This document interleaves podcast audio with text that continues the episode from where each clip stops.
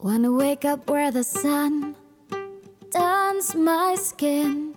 Wanna reach the hidden creeks, see how far I can swim. Wanna wander and get lost till I find myself. Good morning, Menorca. Aquí Joyce Así de joyceasí.com. Seguimos con la nutrición y esta vez muy importante hablar sobre el tema de la proteína, que ya, bueno, ya sabéis que he hablado en varias ocasiones de para mí la importancia, sobre todo de la distinción de la vitamina B12 que hablamos en un episodio, ¿os acordáis? Y del hierro, el hierro hemo, el hierro no hemo, cómo nos la están metiendo con la, la proteína vegetal. Entonces, bueno, para mí yo creo que es muy importante no olvidarse ni menospreciar un nutriente tan esencial para nuestra vida. Entonces yo con mucho respeto hablo sobre todo este tema porque yo he sido vegetariana en su momento, a los 16 años lo fui. Es curioso porque me fui un, eh, un verano a estudiar inglés a Dublín y me tocó una familia que, madre de Dios, aquellos comían fatal no lo siguiente, pero, pero fatal, ¿eh? Pero yo, eh, que estaba, yo acababa de entrar en mi mundo de, de, todo lo integral y todo esto, yo, yo aluciné. O sea, todo eran comer pizzas, todo era comida fast food, ¿vale? La mujer no... La, la madre de, de, la familia, que eran bastantes, no cocinaba y no sé por qué ella me dijo, ah, vale, es que tú eres vegetariana. Y yo dije, sí, sí, sí, sí.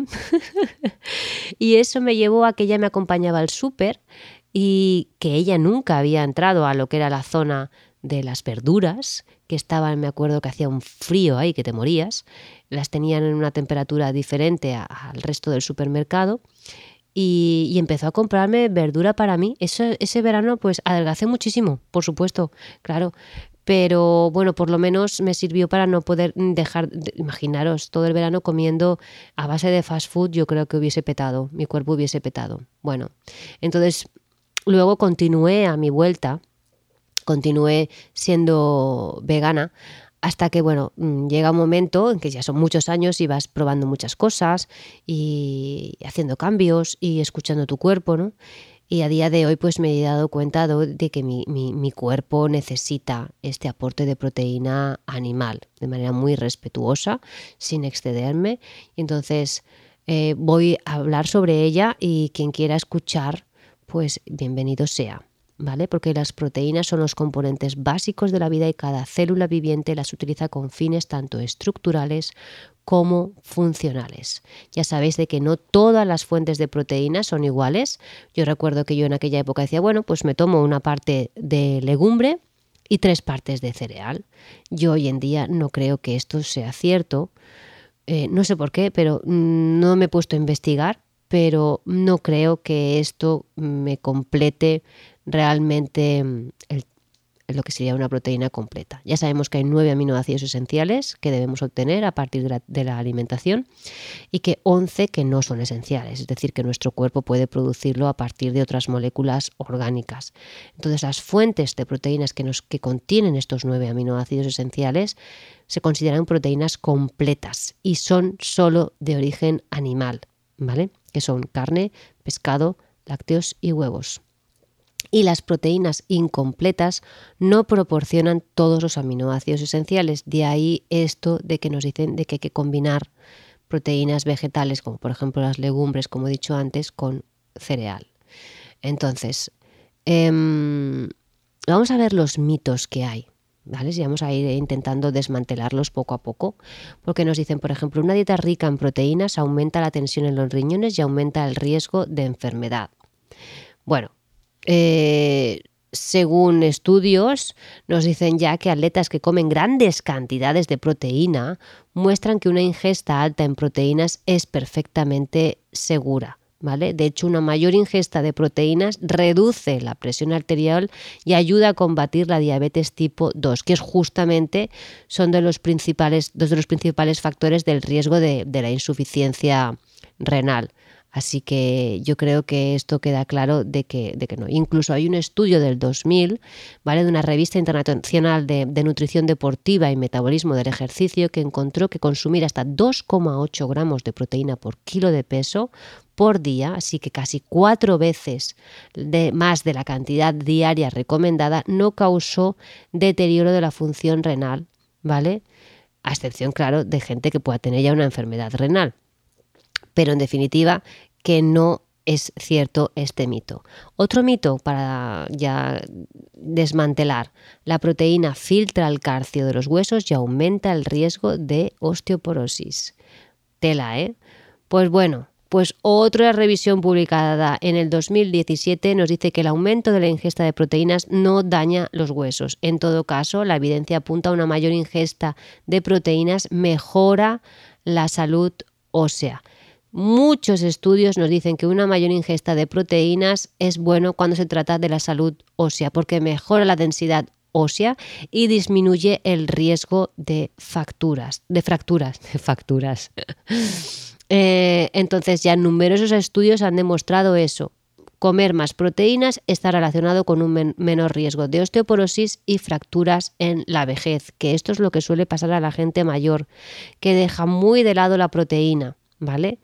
Eh, no sé por qué, tendría que ponerme a investigar, pero no sé por qué. Pues, no comer, nos lo dice el nutricionista Mike Russell, no comer suficientes proteínas es un problema mayor con el riesgo de osteoporosis, ya que varios estudios basados en la población han demostrado que la ingesta inadecuada de proteínas está asociada con una disminución de la salud ósea. Entonces nos dicen ya muchos estudios que la proteína puede beneficiar a nuestros esqueletos al aumentar la absorción del calcio, estimular la secreción del factor de crecimiento tipo insulina 1 y aumentar el crecimiento de la masa corporal magra. Así que vamos, señores queda más que claro. ¿Qué más nos dicen? No, los huevos no son saludables. Bueno, esto ya lo hemos hablado también. Ya sé que ya hay mucha gente que ya sabe que esto no es cierto. Es uno de los alimentos más nutritivos y completos. Aquí yo sí que insisto, por Dios, de, para los vegetarianos que no quieran comer otro tipo de proteína, que por favor no los, no los eliminen de su alimentación o que lo incorporen de vez en cuando para evitar esas deficiencias innecesarias, ¿vale? Porque son ricos para mí en todo tipo de nutrientes junto con antioxidantes. O sea, son, para mí es impresionante. Y como anécdota, bueno, dicen que para los que quieren perder peso se ha demostrado que desayunar huevos causa una pérdida de peso significativa en comparación de tomar donuts. Es que vamos, para mí es de cajón. Pero bueno, no sé si hay gente que a lo mejor no lo ve de cajón. No tomar las yemas de huevo por su alto contenido en colesterol. Toma ya este mito, ¿eh? Este mito tiene, tiene, es importante. Bueno, pues también muchísimos estudios ya que demuestran que esto no tiene ningún efecto sobre la enfermedad cardíaca o el accidente cerebrovascular y menos eh, que no, que no, que no. ¿Vale? Porque estos son los alimentos más nutritivos, como he dicho antes, y casi todos sus nutrientes se encuentran en la yema, que tiene fosfolípidos que interfieren en nuestra absorción del colesterol. Y hay muchos nutricionistas, sobre todo en el campo del deporte, a día de hoy todavía, que hacen eliminar las yemas y tomar solo las claras. Y yo esto en mi época cuando trabajaba en el gimnasio, en 1990 y algo, iba a, decir una barbaridad. Sí, por el 92, 93, 94, por ahí, creo que sí, por esas fechas, eh, yo recuerdo que el que me llevaba la nutrición, porque yo quería, pues eso, estaba entrenando y estaba haciendo pesas y todo esto de fitness y tal, me hacía hacerme una tortilla con mogollón de claras, sin nada de, de yema, ¿vale?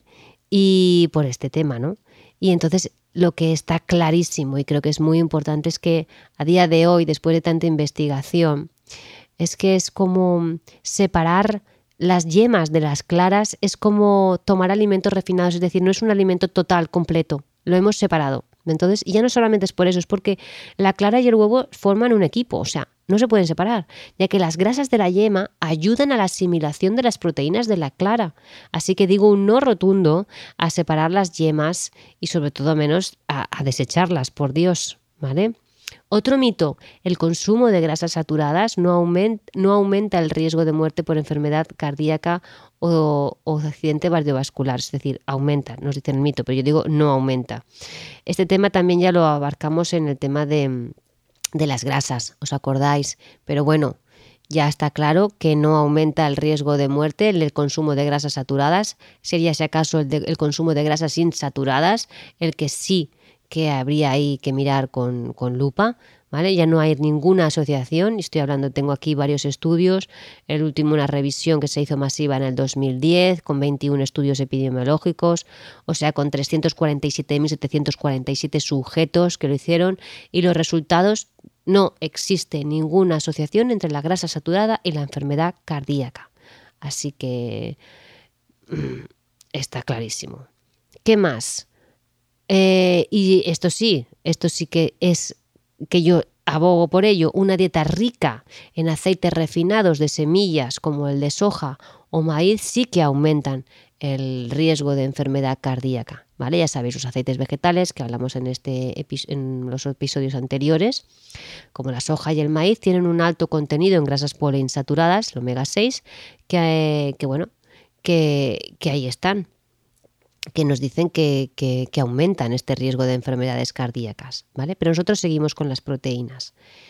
A ver, nos dice que el consumo de carne roja aumenta el riesgo de todo tipo de enfermedades, sobre todo de enfermedades cardíacas, diabetes tipo 2 y cáncer. Bueno, estamos constantemente advertidos sobre los peligros de comer carne roja, ¿sí? Pero bueno, eh, escuchar esto, los estudios más grandes uno con más de un millón de personas y el otro con más de 400.000 muestran que la carne en roja no procesada, ojo al dato, no procesada, no está relacionada con el aumento de la enfermedad cardíaca o la diabetes tipo 2. Así que si eres un carnívoro de los carnívoros, te recomiendo que si tu idea es seguir comiendo roja porque has dicho, mira, ostras, me dice que, que sea carne sin procesar, de buena procedencia ecológica, no abuses de las barbacoas, no te tomes la carne quemada que es perjudicial y si quieres hacerte hamburguesas tú te las haces en casa, punto. ¿Sí? Ahora tenemos todas las facilidades para poder hacerte tú tus hamburguesas en casa. Y ahora me voy con los deportistas, tomar un batido de proteínas justo después de un entrenamiento. A ver qué ocurre con esto, la ventana anabólica. Bueno, pues Estudios previos sugirieron la presencia de una ventana anabólica, es decir, un tiempo de entre 30 minutos y una hora después de un entrenamiento durante el cual hay que reponer la proteína, o de lo contrario, nos decían que se perderían los beneficios de todo lo que habían hecho de, de desarrollo muscular, ¿no? Pero ahora sabemos y se sabe que esa ventana es mucho más grande.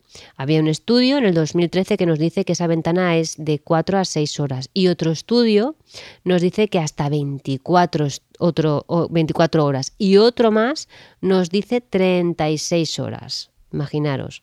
Aún así, nos dice Mike Russell, es mejor comer una comida con 30 gramos de proteína dentro de las dos horas de terminar el entrenamiento nos dice que después de hacer ejercicio su cuerpo se beneficia de tener proteínas. No es necesario que sea inmediato, pero la mejor práctica sería dentro de dos horas y luego regularmente en cada una de sus comidas después de eso. Bueno, otro mito que me lo voy a cargar ya. Aguacate, semillas de chía y humus están llenas de proteínas. Yo no sé quién dijo esto, pero bueno, proteínas incompletas. Pero bueno, imaginemos que fuesen completas. Un aguacate mediano tiene apenas 4 gramos de proteínas. 4. Las semillas de chía y las de cáñamo unas 3, unos 3 gramos por cucharada. Son cantidades muy pequeñas que tendríamos que tomar grandes cantidades para llegar a la cantidad real recomendada diaria. Si quisiéramos equiparar una pechuga de pollo a la plancha por humus, tendríamos que tomar unos 280 gramos de humus para llegar hasta los 30 gramos. Pero de todas maneras sería una proteína incompleta. Es que aquí estaba yo haciendo mi análisis, pero no tiene ningún sentido, que no es una proteína completa y aparte son grasas e insaturadas que nos van a crear problemas, sobre todo de corazón, y la vamos a liar parda. Vale, entonces, beneficios de la proteína, masa muscular, ya sabemos, efecto muy positivo en la masa muscular, cruciales para prevenir la pérdida de masa muscular, ¿vale? Gasto energético, nos muestran que la proteína aumenta el gasto energético más que cualquier otro macronutriente. Saciedad, la proteína te mantiene lleno por más tiempo, esto corroborado, ¿vale? Puede llevar a una menor ingesta de calorías y a una pérdida de peso. Y ahora viene aquí el problema de todo el mundo, la incógnita. ¿Cuánta cantidad de proteína debemos comer? Bueno, pues hay un estudio como otros tantos, que nos dice que necesitamos 30 gramos de proteína para estimular al máximo la síntesis de proteínas musculares, es decir, reparación de proteínas dañadas y construcción de nuevas proteínas. Y mientras que 30 gramos por comida son óptimos, según algunos autores, más no conlleva, no conlleva beneficios adicionales. Vamos a ver, la mayoría de las organizaciones oficiales de nutrición nos dice una ingesta de 0,8 gramos de proteína por kilo de peso. Esto equivale a unos 56 gramos por día para el hombre sedentario promedio y unos 46 para la mujer sedentaria promedio. Eh, aunque muchos expertos están de acuerdo en que deberíamos comer más de la ingesta diaria recomendada. no, hay una buena, dice Mike Russell, la nutricionista que comentaba antes, no hay una buena razón para comer más del 30 al 35% de sus calorías de proteínas. Eso, es más de un gramo de proteína por kilo de peso. ¿Quiénes necesitan aumentar sus cantidades de proteína? Bueno, pues las personas físicamente activas, por supuesto, necesitan más proteínas que las sedentarias. Si nuestro trabajo es físicamente exigente, caminamos mucho, corremos, nadamos o hacemos algún tipo de ejercicio diario, necesitaremos más proteínas. Los atletas de resistencia, por supuesto, necesitan entre 1,2 a 1,4 gramos por kilo. Las personas de edad avanzada, por Dios, necesitan aumentar significativamente sus necesidades de proteínas hasta un 50% más que la ingesta diaria recomendada, es decir, alrededor de 1 a 1,3 gramos por kilo de peso.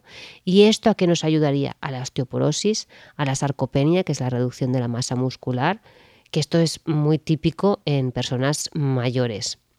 También quien debería subir eh, su eh, ingesta de proteínas, las personas que se están recuperando de alguna lesión, ¿sí?